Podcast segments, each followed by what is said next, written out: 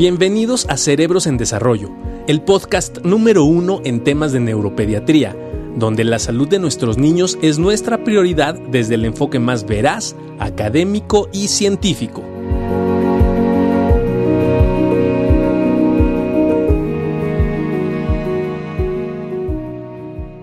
Hola, hola a todos, ¿cómo están? Muy buenos días eh, y espero que todos, todos se encuentren muy bien en casa. El doctor Barragán ya anda por aquí, ahorita nos va a acompañar como, como es costumbre. Este, hoy queríamos platicar con ustedes, queremos platicar con ustedes de un tema que nos están eh, solicitando mucho, que nos han estado pidiendo mucho, y es qué ha ocurrido con esta situación de los niños que están en el proceso de adquisición de lenguaje y qué ha ocurrido incluso con los niños que ya hablaban bien y, y ahora probablemente en la pandemia han tenido alguna, eh, situación, eh, alguna situación en especial con el lenguaje. Y esto es muy interesante porque gran parte, eh, como ustedes saben, de los, em, de los motivos de consulta que vemos en neurología tiene que ver con que los niños no hablan bien.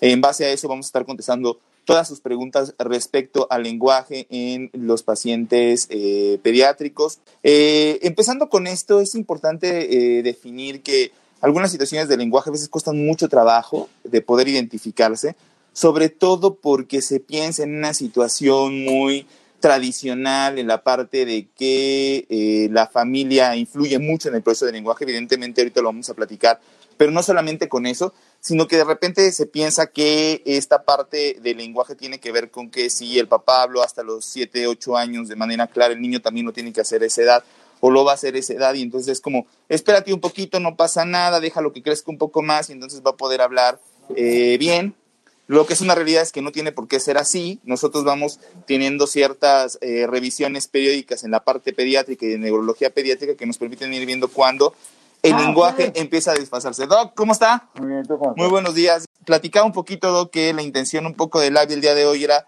justo estar hablando sobre algunos fenómenos que hemos visto, ¿no? De la situación del lenguaje, eh, ahorita en la pandemia, ¿no? Muchas veces eh, ahorita los papás están dando cuenta de muchas cosas con los niños, ¿no? Algunas situaciones de dislalia, no pronuncia bien la R, no pronuncia bien la L, o incluso hay un fenómeno realmente importante en, en, expresión del lenguaje o, un trastorno fonológico, y es cuando acuden a la consulta. Y no solamente eso, también comentaba la parte donde de repente se crea esta, no, no sé si decirlo mito, ¿no? De la parte donde en la familia la abuelita dice, bueno, pero es que tú hablaste bien hasta los seis años entonces, pues déjalo, tiene cuatro y medio, déjalo, todavía le falta año y medio para que hable bien como tú, ¿no? Y de repente hoy sabemos, ¿no? Con muchos estudios, mucha información con la que contamos, que no es así, ¿no? Que los niños tienen que tener cierta edad para poder tener una expresión fonológica adecuada y entonces eso ahorrarnos algunas situaciones específicas del aprendizaje a la larga. No, definitivo, yo creo que algo que hemos estado viendo muchísimo en la consulta, problemas de lenguaje, ¿no? Y eh, hay que entender que el lenguaje se desarrolló en el ser humano y transformó ¿no? el desarrollo del ser humano como Homo sapiens hace 150 mil años aproximadamente. Entonces, evidentemente en este proceso del lenguaje que se ha venido consolidando, pues puede haber muchísimas alteraciones, ¿no? Puede haber muchos problemas en el desarrollo y la pandemia que ha generado un aislamiento, evidentemente ha favorecido, o sea, ha provocado dos fenómenos muy interesantes, ¿no? El primero es que muchos niños que venían teniendo desfases en el desarrollo del lenguaje, al estar más tiempo con mamá, ha tenido un fenómeno evolutivo importante. Totalmente. Pero, por otro lado, estamos viendo una escasez estamos viendo una falta de desarrollo en funciones semánticas o de otro tipo. Y es muy interesante porque de repente pareciera que hay un incremento de los fenómenos de autismo y, yo le decía a Juan Carlos, qué importante es poder tener como pautas muy claras de la diferenciación entre los problemas del lenguaje y el espectro autista. Y, es que, es que no sé qué opina la gente que nos está viendo y qué ¿Qué, qué, qué, línea tan delgada, ¿no? Se, se, corre uno todos los días en el sentido de prácticamente el niño que no habla es un niño que es considerado autista actualmente.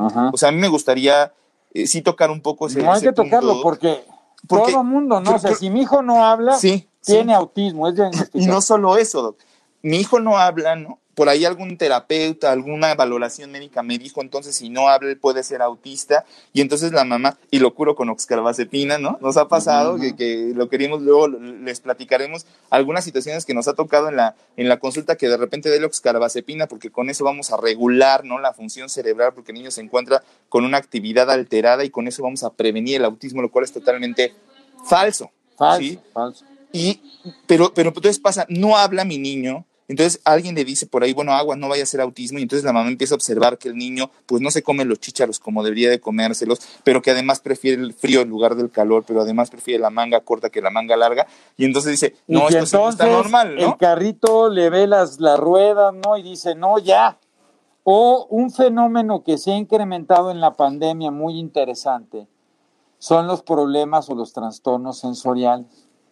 Entonces de repente el niño bueno, no, el niño camina de puntitas, el niño no acepta ciertos ruidos.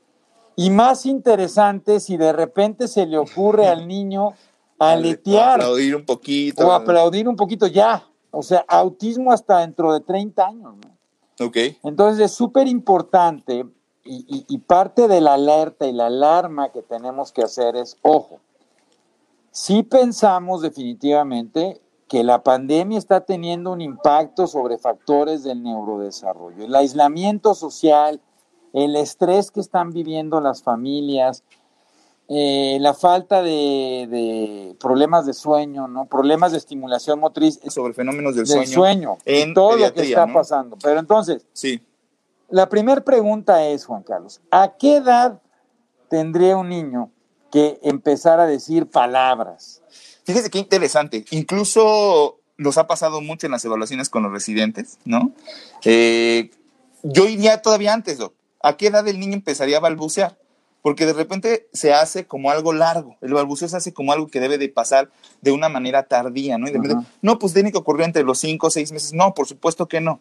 Los pequeñitos tienen que empezar a balbucear. Significa solamente emitir algunos sonidos, go, go, data, ustedes lo saben más o menos entre los dos meses, dos, tres meses, ya tiene que estar, ¿no? Ya tienes que haber escuchado al niño que ha emitido el balbuceo. Sonidos. Sonidos, sonidos. No, estamos hablando de hablar. Que de repente en, en, en, en, el internet, ¿no? Ya ponen un recién nacido que, que le dice, mamá, ¿no? Te quiero, no sé qué dice, ¿no? Este, vamos, eh, eh, esto, y también la otra es, esto va por tiempo, ¿no? O sea, hay niños que hablan un poco más rápido que otros, eso siempre ocurre, igual que otros niños que desarrollan algunas habilidades. Las niñas en general hablan primero, y hablan más, hablan mejor. y hablan para siempre. Ah, ya, después ya no, no es cierto, no es cierto. Ah, sí, pero bueno, ni modo, ni modo, bueno, así. Pero, sí sabe que, bueno, ahorita, ahorita lo, lo, tocaremos en ese proceso del desarrollo cerebral y por qué las mujeres hablan más que los hombres. Ustedes saben que prácticamente las mujeres emiten cinco veces más palabras al día que los hombres. O sea, nosotros prácticamente no hablamos, lo hacemos en el live, pero después nos callamos todo el día. Exacto. Y ya no volvemos a hablar. Pero las mujeres cinco veces más palabras que los hombres durante el día. Eso es parte de un proceso de expresión y un proceso de neurobiología en el comportamiento femenino que es fantástico. Que es fantástico. Y, que eso les permite precisamente y fue interesante cuando hablamos con Rafael del sueño, porque vimos que hay diferencias en el sueño entre hombres y mujeres y también hay diferencias biológicas en el desarrollo del lenguaje. ¿Por qué? Fíjate qué interesante. ¿Por qué? Porque la madre es el primer contacto que tiene el bebé sobre la estimulación lingüística. El bebé depende de mamá, así era biológicamente antes. Siempre. El bebé estaba pegado con mamá y estas neuronas de quien tienen que recibir toda la estimulación lingüística es de mamá.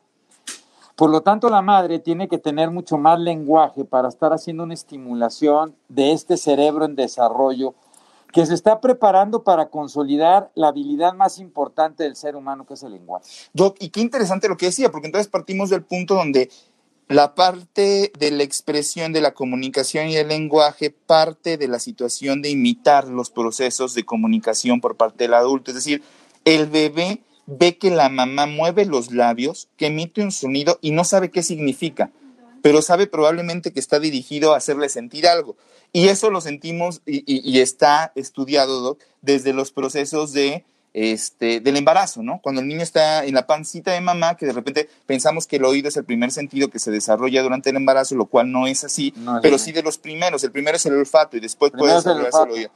Y entonces habla del bebé, ¿no? Que te escuche, que reconozca no, pero la voz ¿qué de hace papá la mamá cuando le está, lo está? Exactamente. Le está cantando, le está haciendo Hablando sonidos. también, le habla, ¿no? Fíjense qué interesante porque la madre al estar cantando y eso genera esto que se llama prosodia, que es esta variación del tono, la frecuencia, la velocidad del lenguaje.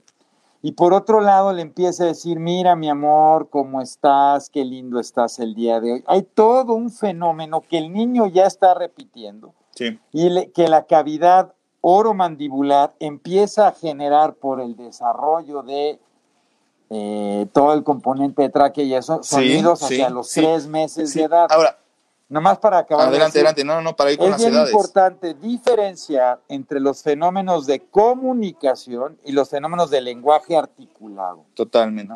Es que, que- y ahorita lo, lo tocaremos y, y es parte de las preguntas que nos están haciendo. Fíjense, yo siempre les digo, a final de cuentas, eh, las edades son importantes para nosotros en evaluación neurológica, pero lo que nos interesa mucho es no confundir a los papás, porque nosotros nos aventamos.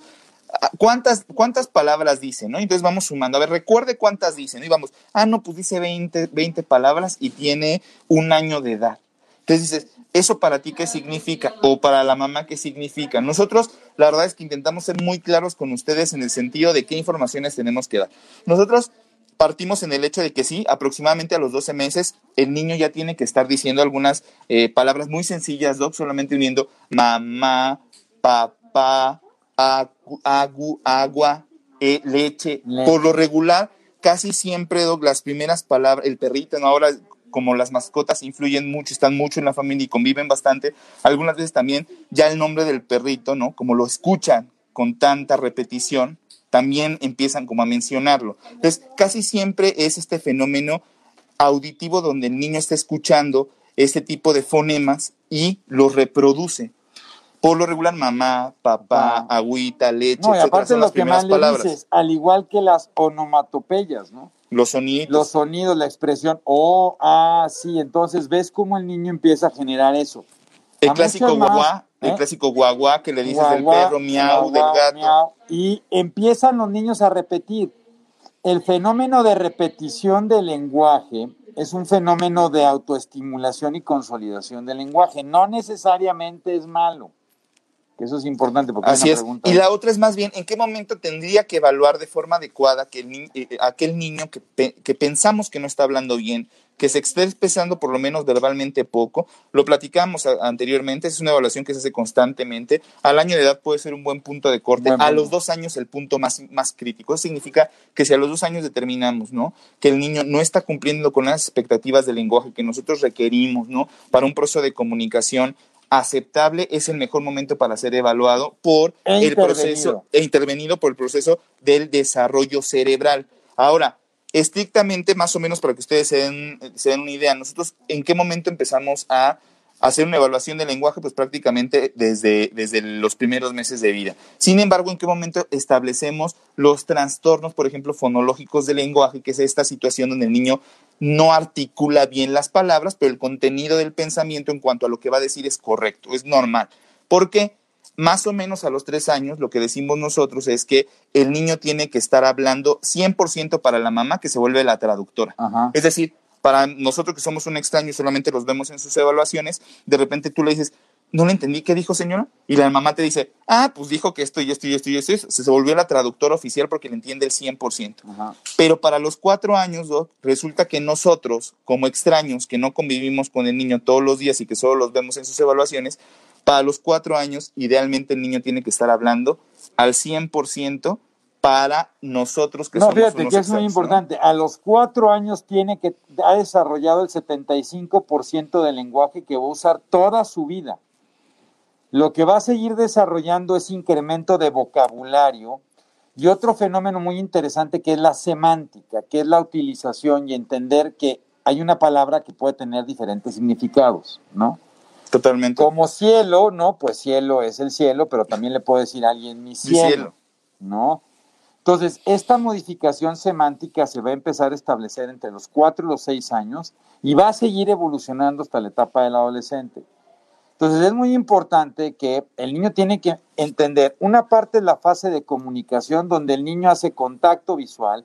El niño entiende desde bebé y empieza a haber una interacción después de los seis meses, donde el bebé demanda a través de una comunicación que lo hace a través del llanto, del enojo, de la irritabilidad, y es decirle, mamá, mamá, pélame, hazme caso. Saludos a Chile, Graciela, un Saludos abrazo. a Chile, a Colombia, a todos lados, muchísimas Un gracias. y, eh, perdón, y nada más, ahí es un paréntesis muy pequeño en lo que decía el doctor, en esta parte, es que eso, Doc, probablemente sea la columna o la parte medular de los fenómenos del- como el trastorno del espectro autista, donde el problema radica principalmente en el fenómeno de comunicación. Es decir, si bien el lenguaje puede estar implicado, porque así es como ahora lo tenemos que hacer en el momento que diagnosticamos autismo, determinar si hay una implicación o no del lenguaje, porque Ajá. puede no haberla, el niño pudo haber hablado bien y demás, pero el problema radica en la comunicación, es decir, puedo hablar muy bien, pero puedo no comunicarme bien. Es decir, tengo desarrollada la habilidad de, de- de hablar, no tengo un problema articulatorio, se me entiende bien, pero el proceso de comunicación no está bien integrado Y no se está y conectando. no está conectando. Con Usted decía cosas muy, muy interesantes. Me mira los ojos de, de- de- de forma inicial, señala con el dedo los objetos, me trae los objetos para que yo los vea y para que le diga qué es lo que, lo, lo- lo que está teniendo en las manos. Intenta integrarme a su juego, no lo hace, le gusta que lo balance. Hay muchas situaciones que nosotros podemos evaluar en etapas muy tempranas para determinar si ese niño se está comunicando o definitivamente no lo está haciendo. Y no es con el lenguaje en sí, no es con la cantidad de palabras que dice, sino con muchas otras cosas que realiza durante el día que a nosotros nos interesan para identificar que ese niño tenga un buen proceso de comunicación. Yo creo que ahí radica esa No, diferencia y importante. entendiendo que el lenguaje radica en el pensamiento y la autorregulación de nuestras conductas y nuestro aprendizaje. Por eso se vuelve tan importante el lenguaje, ¿no? No solo es porque queremos que hable y se comunique con los papás y le diga, mamá, quiero mi leche, ¿no? Sino es porque esto va a formar una base fundamental para el desarrollo de habilidades y de aprendizaje a lo largo de su vida. Así es. Entonces eso es fundamental, eso es muy importante, ¿ok? Entonces, no importa tanto a veces el número de palabras como la funcionalidad. Recuerden que el limpiar el lenguaje en articulación, eso es diferente. A lo mejor no habla bien, da, da, da, da, da, da, da, Exacto, da, exacto. que eso tiene más que ver con situaciones oromandibulares y que en general Que por ahí lo ponían, ¿no? Que por ahí lo, Sí. lo- lo preguntaban. y que en general es muy interesante porque esto tiene que ver con desarrollos motores. Entonces, si yo durante la pandemia no estoy estimulando de manera adecuada a mis hijos desde el punto de vista motriz, porque no puedo salir, porque tengo miedo, pero no lo he estimulado, hoy lo que estamos viviendo mucho es que esta falta de desarrollo motriz los está llevando, acuérdense que la motricidad y lo sensorial va muy de la mano. Entonces, los niños que van teniendo un cierto desfase motriz van a tener problemas de cavidad oromandibular, pueden babear más, pueden sacar más la lengua, no estar hablando lo suficiente, pero es un niño que sí se comunica. Totalmente. Entonces, ojo, ese niño necesita más autoestimulación. Entonces, sí, definitivamente, si mi hijo al año y medio no lo está haciendo de manera adecuada, tiene que tener una revisión con su médico pediatra. Ahí decía una señora, si mi hijo tiene siete años y solamente habla repitiendo lo que digo, ya es anormal, tiene que tener una revisión O y vaya con su neurólogo Ecolalia significa que está repitiendo lo que escucha, ¿no? y lo que lo escucha, repite lo que escucha, sin, lo que escucha. sin ninguna finalidad. Por ejemplo, puede ser, es normal que de repente los chavitos utilicen las frases de las películas para contestarte. Y eso asusta, y eso asusta demasiado. Asusta demasiado. Claro que sí, e- es normal, y eh, hay dos cosas que, que- que pueden ser normales, pero, pero vamos, que, que se llegan a confundir mucho. Uno es eso, que los niños memorizan mucho las frases de las películas y a las mamás les llega a preocupar eso. Y segundo es que de repente se clavan mucho con un tema, ¿no? Ajá. Y que puede ser con un fenómeno de, de- de película, puede ser con los dinosaurios, puede ser con el espacio, puede ¿Con ser qué se clavan más? Con los dinosaurios. Hay que hacer una, hay que hacer una encuesta, pero le apuesto que con los dinosaurios es con lo que Yo más- creo que es con lo que más se enclavan, Sí, con dinosaurios, con los coches. Tengo muchos Sí, chavitos que, que también, saben las marcas de los coches. motores, escuderías. motores, sí, está impresionante, totalmente, ¿no? Totalmente, estoy de acuerdo Y con otros se eso. emocionan muchísimos con cerebros en desarrollo. ¡Ah! ¡Ah! Con, con la Trooper, ahora ya Ah. también tienen su. Pues, del- ay, Oiga, fíjese, es interesante que nos escriban eso. O sea, si ustedes notaron durante el desarrollo de su niño, que pudo verse clavado un poco en algún tema y demás, y que no necesariamente es exclusivo del autismo. Es cierto que algunos pacientes con autismo, y lo hemos visto, tienen algunas situaciones muy perseverantes, ideas que están ahí, ideas que están ahí, ideas que están ahí. Aquí la diferencia es que son muy poco flexibles para poder considerar el salirse de esa situación, ¿no? Pero por regular, la mayoría de los niños, yo, bueno, no sé si la mayoría, pero gran parte de los niños sí se clavaron con algún tema y sería muy interesante que ustedes... Oye, Lorena hace algo. ¿Qué pasa si se comunica de otras formas? Señalando. yo esto es muy importante, siempre se lo digo a la mamá. El hecho que uno diga que no tiene autismo no está diciendo que el niño está normal. Ojo. Es decir, que este niño tiene un problema de lenguaje, de lenguaje comunicativo, articulatorio, comprensivo, pero no un problema de comunicación. Por eso es tan importante dividir los problemas de comunicación con los problemas de lenguaje. Y por eso los pacientes que son mudos o que tienen una sordera congénita pueden llegar a tener muchas conductas similares a lo que vemos dentro del espectro autista, pero es un niño sordo o es un niño mudo. Y entonces eso es muy importante, que no se llama mudo, ¿no? sino con dificultades de lenguaje. Pero aquí lo importante es que esos niños tienen un problema de comunicación porque se afectan las vías de comunicación normal y esto evidentemente tiene un impacto en la comunicación y no quiere decir que esos niños tengan autismo.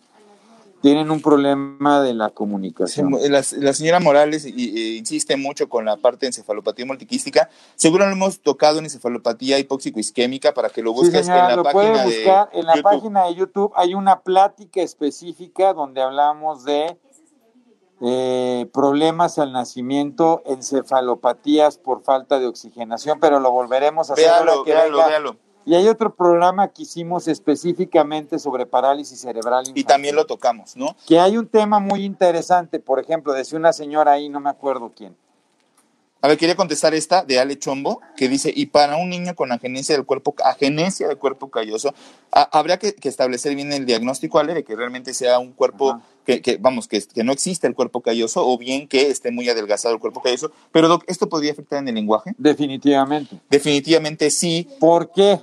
Fíjese que... el cuerpo calloso, fíjense, acabamos de hacer un estudio, estamos por publicar, donde el cuerpo calloso determina y domina los funcionamientos motrices. Qué interesante. Entonces, eso es muy interesante porque va a afectar el desarrollo del lenguaje y dependiendo del tipo de agenesia que tenga, podría afectar la comunicación. Y no, porque la agenesia de cuerpo calloso se acompaña de varios, dependiendo la severidad de la agenesia de cuerpo calloso. ¿Qué es el cuerpo calloso?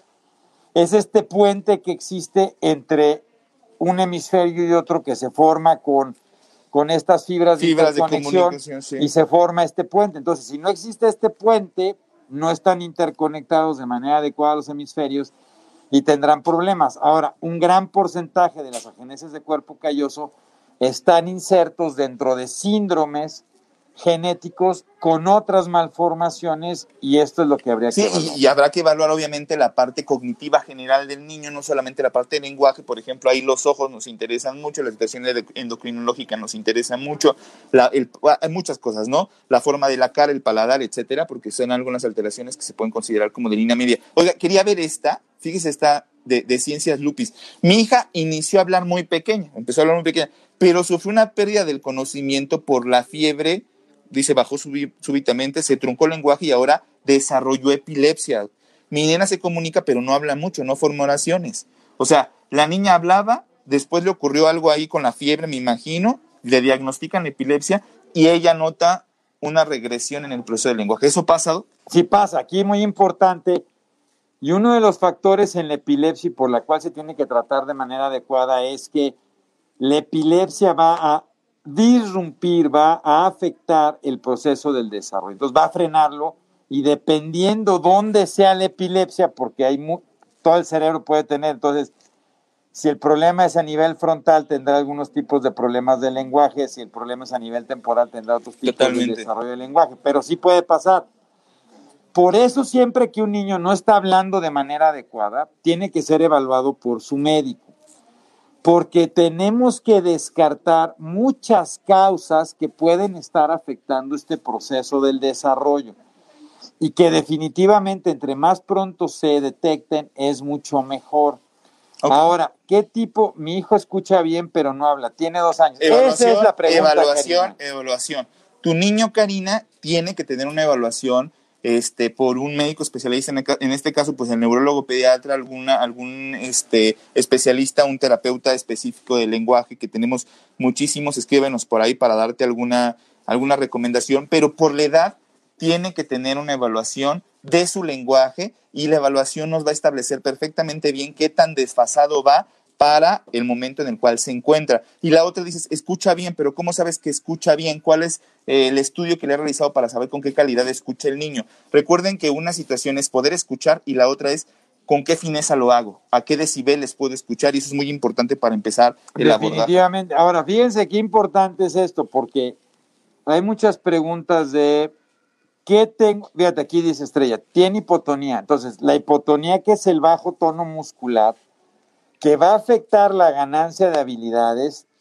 También tenemos 64 músculos en la cavidad oromandibular. Como ahora muchos este, colegas pediatras, ¿no? Tratan todo muy suavecito, todo es hipoalergénico, hiposensible, hipo no sé qué y la madre. Pues el niño no tiene la estimulación sensorial y motriz. Y ahora que están en la pandemia, menos porque por lo menos lo llevaban a la escuela y se caía, se daba sus rajatablazos, ¿no? Y se peleaban y se aventaban. Hoy en la casa, ¿no? Y eso está afectando, no haga ruido, ¿no? Entonces los papás están trabajando en su home office, encerrados en una oficina en otro lado, con cero comunicación y estimulación táctil.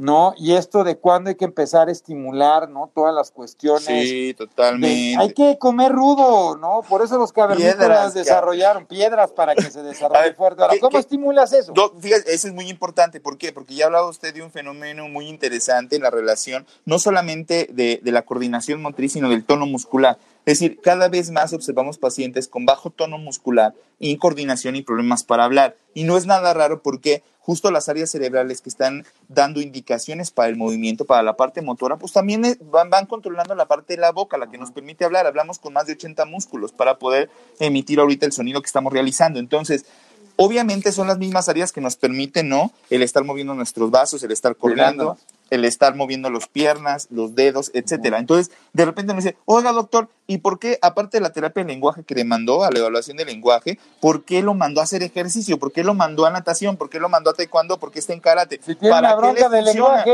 Si yo se lo traje por lenguaje y ahora ya salió diciéndome que necesita ir a, a nadar y que necesita hacer ejercicio. ¿Qué onda con eso? O sea, ya decimos, son las mismas áreas cerebrales. Es decir, la natación podría favorecer el hecho de que el niño mejore el tono muscular y por lo tanto pueda hablar mejor. ¿Por qué? Porque estimula la región del cerebelo y recuerden que el cerebelo regula el tono y la organización, coordina cómo se mueven estos músculos. Por lo tanto, ¿cómo puedes ayudar a que tu hijo entre el primero y el segundo, de los 18 meses a los dos años y medio pueda hablar mejor? Ponte a brincar con él en la cama Ponte a jugar al soldado. A coordinarlo, a, caminarnos sobre una línea. ¿Cuántos de ustedes, y, lo veía en la consulta, ¿no? De que de repente le cuesta mucho a los niños, Doc, ahora alternar los pies, de estar brincando de cojito de un lado y luego brinca del otro y demás. Y yo todavía jugábamos avioncito, ¿no? cuando éramos niños. Y, y, luego con el un avión en la calle. Yo le digo a las mamás, compren un resorte, jueguen al resorte, jueguen a la cuerda. Eso se puede hacer en la pandemia y no ocupan más que dos metros cuadrados para estar haciendo eso. La otra cosa que les recomiendo mucho, además de hablar de frente, por favor háblenles de frente. No, pues sí, compadre Juan Carlos. No, el niño necesita que le hables de frente, que te esté viendo. Acuérdense, sin cubrebocas. Y tiene que ver, porque hay unas neuronas que están en la región exactamente del medio, muy grandotas, que se llaman neuronas en espejo, que ven. Entonces hay que hablarle con movimiento de manos, hay que hablarle, hay que esa es comunicación y es un lenguaje, ¿no? Mi amor, ¿cómo estás? Estás hermoso, te mando muchos besos, ¿no? Sean muy exagerados en su expresión y además sean muy amplios en su vocabulario. Yo les digo que ahora decimos, ¿no? Yo los veo acá a los chavos, ¿no? Oye, ¿me pasas ese del, que está encima del DS? No, al niño hay que decirle, Hola, mi amor, te voy a sentar en tu silla amarilla, blanca, azul. No voy a hablar de colores después del fin de semana, pero bueno. Este, mira, te voy a estar preparando un hot cake que tiene harina de masa. Hablen muchísimo. Eso es muy importante. Ahora, ¿qué más pueden hacer alrededor de los dos años si está teniendo problemas de masticación? Embárrenle las cosas. Nutelita, Nutelita embarrada. Ese, ya le toca mucho a, los terapeutas de lenguaje. ¿no? Pero, lo pueden hacer en casa. Nutella, mermelada, crema de cacao. Y, trabajamos la lengua. Yo, yo se lo, lo, hago en el, en el consultorio. A veces le digo a la mamá, es que, es que no articula bien. Se traba mucho cuando habla, no articula bien, no pronuncia RL, que ahí venía le digo, saca la lengua, mi amor, y a ver, lengua para la derecha, lengua para la izquierda, y de repente ya tiene cinco años el niño. primero no sabe qué es derecha, no sabe qué es izquierda, y además es muy torpe con los movimientos de la lengua. Y debe, digamos, hacer algunos ejercicios con la lengua y no puede. Entonces, mire, mire señora, dése cuenta, ¿no? Cómo le cuesta mucho trabajo el manejo de la lengua, que es un músculo, es motor. Es motor, es la lengua, que es, muy rica de las mismas, de las mismas para nuestros amigos latinoamericanos. De las mismas áreas cerebrales. De mi tierra, unos taquitos de lengua exquisitos. Sí sirven los potenciales, Abigail, sirven mucho, pero sirven más cuando se indican de manera correcta y una edad adecuada. Eso es lo más importante, consúltalo con tu neuropediatra. Yo creo, Doc, fíjese, radica muy, eh, eh, o sea, radica en una parte extremadamente importante el hecho de poder tener una buena evaluación del neurodesarrollo desde las fases iniciales, porque usted decía, el niño no nace hablando, el niño va desarrollando el proceso de comunicación conforme se va desarrollando. Por lo tanto, sí puede haber algunas situaciones que nos hagan alertarnos de que algo no anda bien en el proceso del desarrollo. Primero, es importante. Oye, entonces, y en ese sentido es, que habla mejor en inglés que en español. ¿Por qué? Fíjese, es autista. Eh, eh, y siempre, y siempre viene como esa parte. Era, como que era gringo, piensan que porque hablan en inglés. A ver, ¿Qué pasa? Y no, es lo no, no, no, solo pasa con los pacientes con autismo, sino con los pacientes con un trastorno de lenguaje. Siempre las mamás, bueno, no siempre, frecuentemente las mamás comentan que el niño habla y dice, no habla así, pero en inglés habla muy bien, ¿no? ¿Por qué? Primero, resulta que, que la parte de inglés, y no, y no vamos aquí, aquí se refleja personal, pero eso es alguna... Primero, hay que ver que el lechero no está haciendo visitas y sea gringo.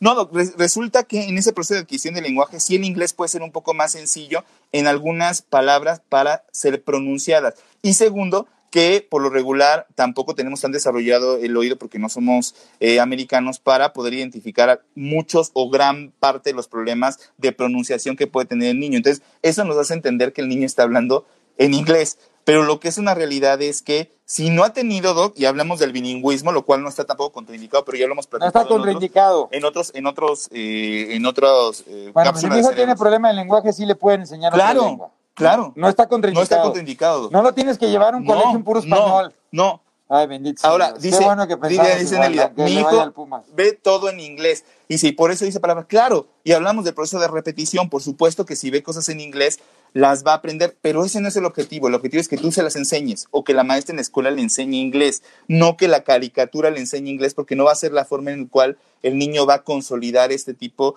de, eh, de, de, aprendizaje.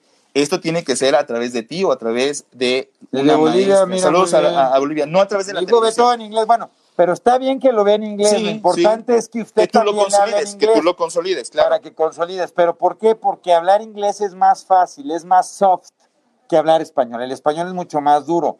Depende de la región latinoamericana. Y ahora que hicimos el consenso latinoamericano, es muy interesante ver cómo probablemente eh, hacia el cono sur el lenguaje es más soft que, nosotros, ¿no? Y eso casi que cuesta. Estas variaciones son muy interesantes, pero bueno. Sí. Entonces, sí. sí se puede el bilingüismo, se puede enseñar. ¿Qué más pueden hacer? Jueguen a inflar globos, soplen el popote, pongan una tela para que jale papá y mamá. Además, eso va a ayudar mucho. Y traten de estar haciendo caras todo el tiempo. Ahora, la lectura fomenta el que el niño aprenda a hablar. Si yo le leo al niño, el niño puede eh, mejorar en el proceso del lenguaje. Definitivo, definitivo. Es, una pregunta muy frecuente porque nos dicen, bueno, ¿cómo puedo ayudarlo? Nosotros comentamos, bueno, el hecho de que tú leas con el niño, que hagas cosas con el niño, ¿no? No, e, es, no, no le hables, no le resuelvas las cosas para que hable el güey. Exígelo, para que Exígelo. le exígelo. No. Por el amor de Dios, no, lo van a frustrar. Lo que es una realidad es que sí hay que estarle enseñando, yo le digo a, a- a los pacientes, es muy importante, sobre todo en esta proceso de adquisición entre los dos y tres años, donde están en el conocimiento del medio, del universo, de las cosas que nos rodean. Es importante ¿no? que cuando vayamos en la calle no vayamos en silencio, ¿no? Que le vayamos enseñando qué es eso, qué es el otro, los colores, las situaciones que va observando de manera cotidiana, porque esa es la manera más sencilla en la cual el niño tiene un fenómeno de reproducción al momento de recordar. ¿Por qué? Porque ve árboles prácticamente todos los días, cuando se asoma por la ventana o cuando sale. Entonces él ya sabe que es un árbol que se llama hojas y que es color verde y que además tiene raíces. Pero invéntenlo. De un objeto podemos aprender por lo menos cuatro o cinco palabras, solamente Mire, ahora, del árbol. Te voy a decir una ejemplo. cosa. ¿Por qué los papás están desesperando en la pandemia? Al niño le gusta jugar siempre a lo mismo, con el mismo desenlace y de la misma forma. 50 veces. Y uno le quiere mover, ¿no? Porque Barbie y Ken, ¿no? Entonces yo juego con la majito a Barbie y Ken y siempre Ken tiene que hacer la comida, siempre, ¿no?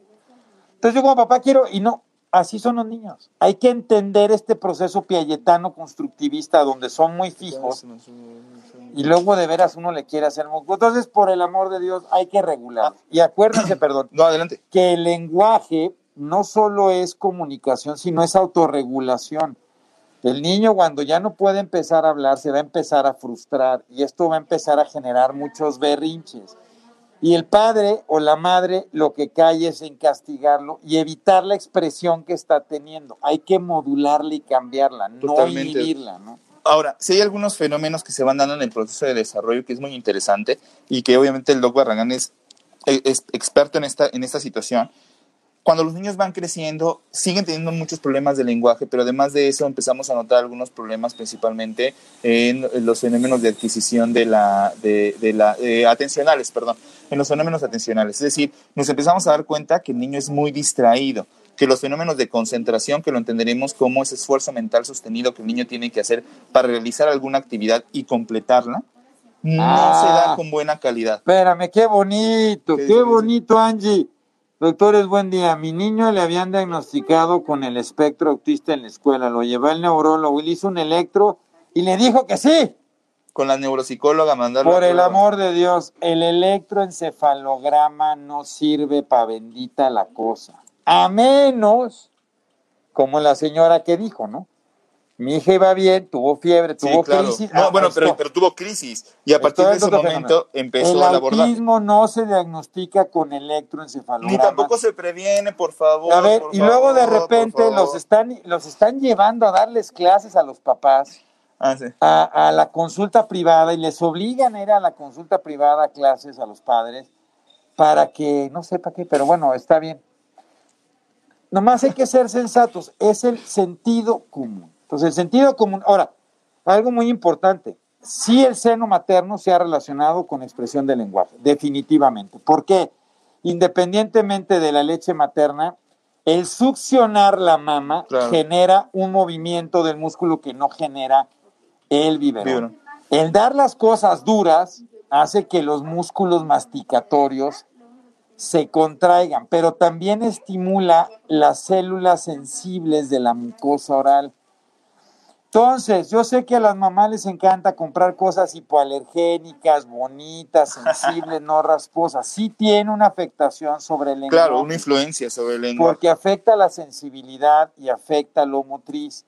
Entonces, rudos para que Lo- lo- eh, eh, respecto a eso, lo- para terminar, la idea que decía es, Ah. en los niños que van, eh, obviamente, con un, eh, un poquito más grandes, eh, hablamos de preescolares y escolares, que tienen algunos fenómenos de retraso en el lenguaje, retraso en la adquisición de la habilidad eh, fonológica, fíjense cómo muchas veces sí empiezan a hacer, sí empieza a ser el lenguaje una primera manifestación de algunos procesos de inatención. Eso sí es muy eh, curioso, eso es muy importante porque se tiene que detectar.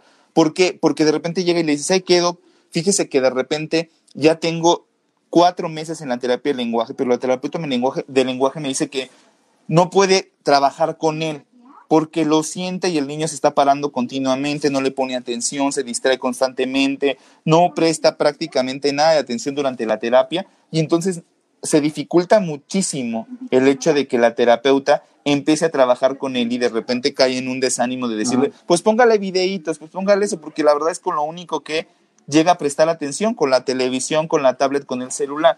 Y resulta que detrás, que detrás, que de trasfondo, Doc, hay un problema atencional. Eso es muy interesante, ¿no? Porque entonces partimos de, de, gran parte de las situaciones que hemos discutido junto con, con Dani Álvarez, con usted, ¿no? De cómo la atención podría influir entonces, Doc, desde el fenómeno de la adquisición del lenguaje, y no solamente eso, sino en, en el reconocimiento de las conductas y de cómo reaccionar a las conductas y las emociones. Es decir, la atención prácticamente es el origen de muchas de las situaciones que van a normal el desarrollo a lo largo de la vida. Ojo con eso. Si ustedes ya están en un programa de estimulación, eh, de rehabilitación, perdón, de lenguaje, y empiezan a tener ese tipo de comentarios de sus terapeutas donde no se puede trabajar con el niño porque el niño es demasiado hiperactivo o de plano es muy disperso, muy inatento y no les pone atención y ya tiene meses y no avanza, ojo con eso porque se puede estar agregando. Pero para todas las mamás, no se angustien, no son culpables. La pandemia ha hecho que vean más videojuegos, que vean más televisión.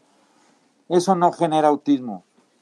Eso no genera Ahora, no está bien, Doc, ojo con eso, porque también hay algunas situaciones ahí. Bueno, pero ahí está ya la tira de que, de que nosotros podemos decir lo que queramos. Fíjese, celular, no hay aplicaciones, no hay un sistema, el celular no le enseña a hablar al niño. Sí, por, el amor de Dios, ¿no? Por favor, no hay apps que le recomiende su médico para que el niño hable. por favor, eso no tiene que ser así. La mejor recomendación, lo comentamos, es limitación, es el poder hablar con ellos. Y por eso vemos los videitos. No, pero fíjate, ¿sabes qué es tristísimo y paupérrimo? Sí, sí, sí.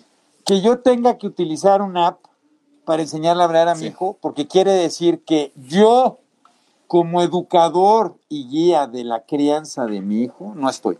No, y créame, y, créame que somos muy abiertos en la parte tecnológica, en, Cerebros en Desarrollo. Hemos hecho eh, mucha investigación acerca de videojuegos, del lenguaje disorder, de la parte del lenguaje, de déficit de atención con hiperactividad. Hemos recomendado incluso algunos videojuegos para TDA, etcétera, pero, pero de ninguna manera una app o un dispositivo para que el niño aprenda a hablar. Tiene que aprender a hablar y por eso les decía los videitos donde el bebé está acostadito, chiquitito y la mamá le está hablando y vemos al niño cómo empieza a reírse, cómo empieza a moverse. Esa es la manera de interactuar y los primeros pasos para dar pie al proceso de lenguaje. Y, y repitan, repitan. Pero es, ¿por qué es importante acelerar el proceso de lenguaje? Porque recuerden que se han movido las exigencias a nivel académico. Entonces, yo cuando tenía la edad de estos niños, el kinder no era obligatorio, no existía, creo. Leer y, escribir, leer y escribir en el Entonces entraba uno a leer y escribir y hablar a los seis años. Hoy no, hoy están generando en las escuelas, empiezan procesos de lectoescritura a los cuatro.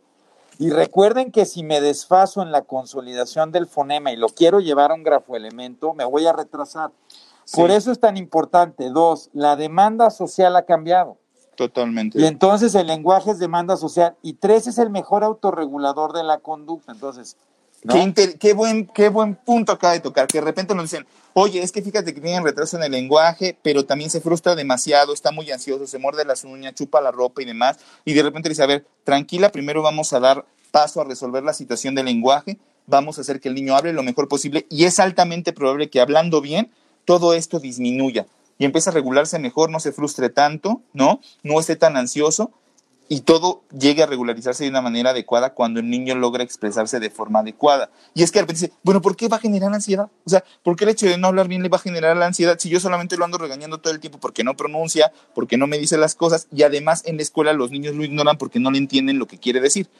Evidentemente, ese tipo de fenómenos negativos hacen que el niño se sienta ansioso, se siente irritable y tenga poca tolerancia a la frustración. Y partimos solamente del hecho del lenguaje. Y si le agregamos una buena evaluación para ver que ese niño esté prestando atención de forma adecuada, es fundamental. Y no, y por eso puede ser que usted lleve a su hijo a, ver qué onda con el lenguaje y acabe... No sea mentiroso, ¿no? Aquí tenemos una autoridad en la materia que dice que sí había kinder y maternal a los tres años. ¡Ay, es mi madre! Bueno, madre, ya no me acuerdo yo, desde eso fue hace 50 años, ya no me acuerdo.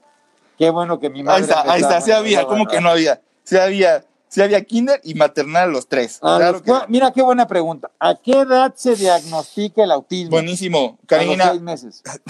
Fíjese qué importante es esto. Este, hay, la verdad es que no se ha establecido un consenso preciso para decirte que a los dos años con un día se pueda realizar el diagnóstico. Todo está trabajándose para que se pueda realizar de la manera más temprana y oportuna posible. Sin embargo, no hay una edad eh, precisa para hacerlo. Ahora, como yo te decía, los dos años, dos, probablemente sea para nosotros un punto de quiebre importante para determinar cualquier proceso de banderas o de alarmas que pudieran decirnos que hay un problema del neurodesarrollo en tu niño. Tal vez no decir que del todo sea un proceso de trastorno del espectro autista, pero sí decir que hay un problema del neurodesarrollo. Y eso a su vez empezar a incluir todos los procesos de rehabilitación. Eso que dijiste es básico. El hecho de decir que no tiene autismo, y lo vuelvo a repetir, no quiere decir que no tenga un problema y que tenga que atenderse. No es inmadurez, no es porque no le dio la leche indicada. Es porque la mamá, es porque la mamado no lo regaña. Es, porque, No, es porque no le da unas nalgadas. entonces no, no, no es por eso. Ahora, el diagnóstico de autismo se, eh, a nivel internacional en general la mayoría de los consensos ha determinado que ya el diagnóstico definitivo cuatro años, pero la sospecha diagnóstica desde los, es más, estos problemas de comunicación, de no tener una buena relación, se pueden ver desde el primer año de vida. Y ahí es importante hacer una detección para empezar un trabajo. Que, que lo, lo, en, en, el trabajo que se publicó, decíamos esta parte, bueno, qué, qué importante es identificar que algo está pasando.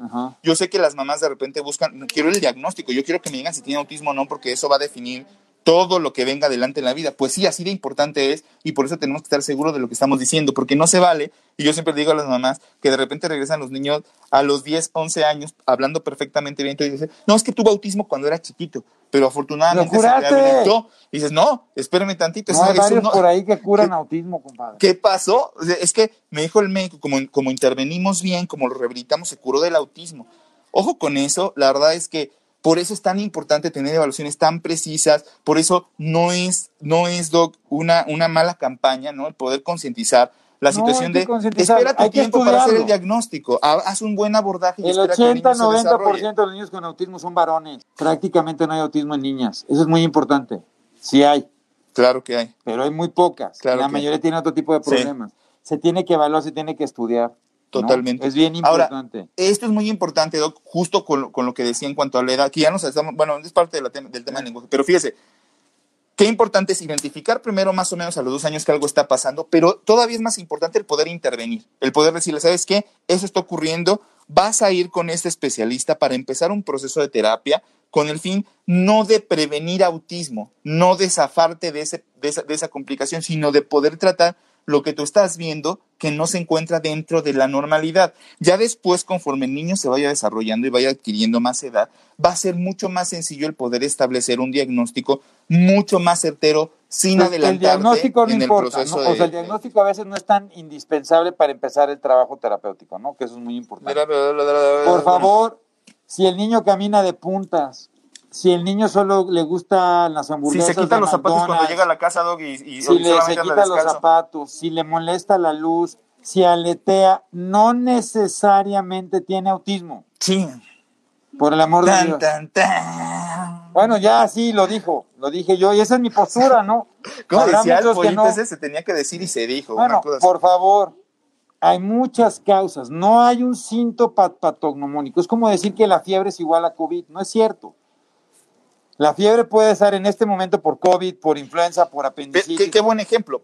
Sin embargo, dentro del escrutinio diagnóstico, dentro de los diferenciales, lo vas a investigar. Claro. Entonces, cuando un niño no habla, dentro de los diferenciales, evidentemente está el trastorno del espectro autista, pero al igual que otras posibilidades que se tienen que descartar. No es la única posibilidad, eso es muy importante para la gente que nos está escuchando. Por eso tiene que estudiarse, ¿no? Y por, eso nosotros no reflejamos ninguna postura de ninguna institución. Ni de...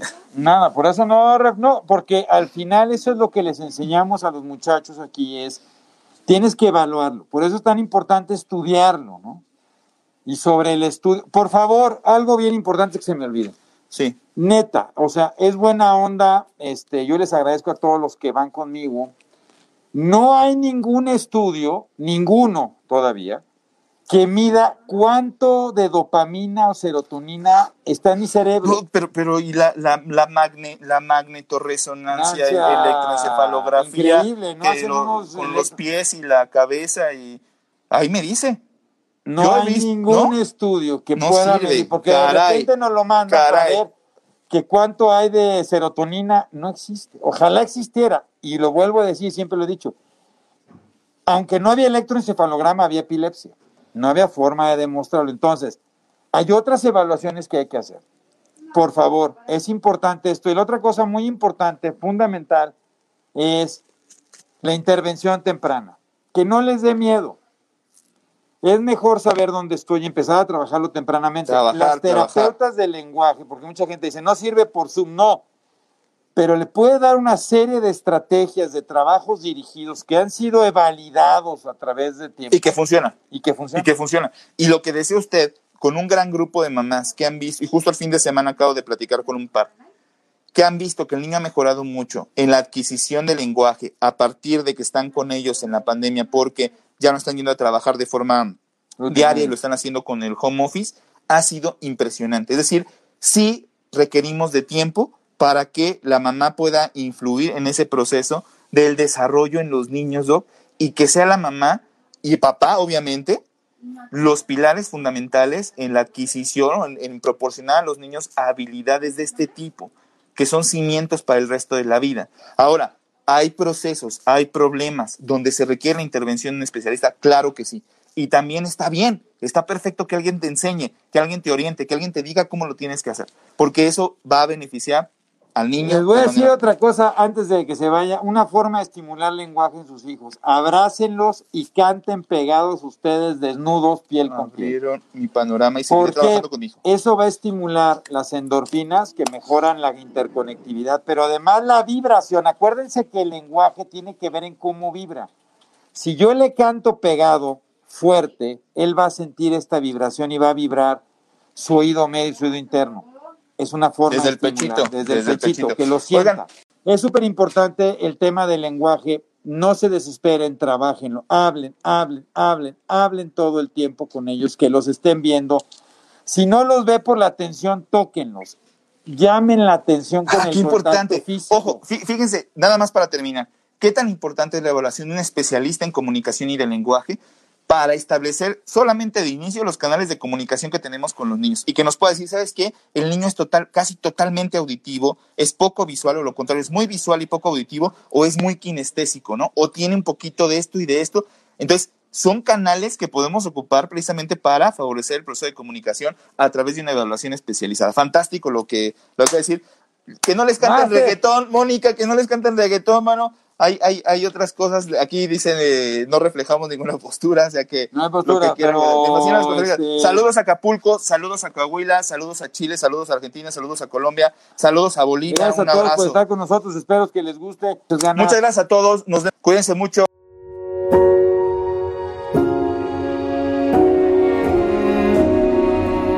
Cerebros en Desarrollo, el podcast comprometido con la idea de que en los cerebros de nuestros niños no hay límites.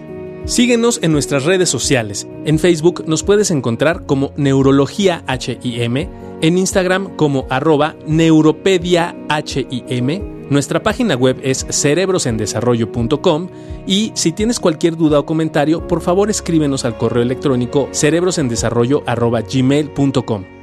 Si este episodio crees que le puede ayudar o servir a alguien, por favor compárteselo. Le podrías estar ayudando mucho más de lo que te imaginas. Nos seguimos escuchando.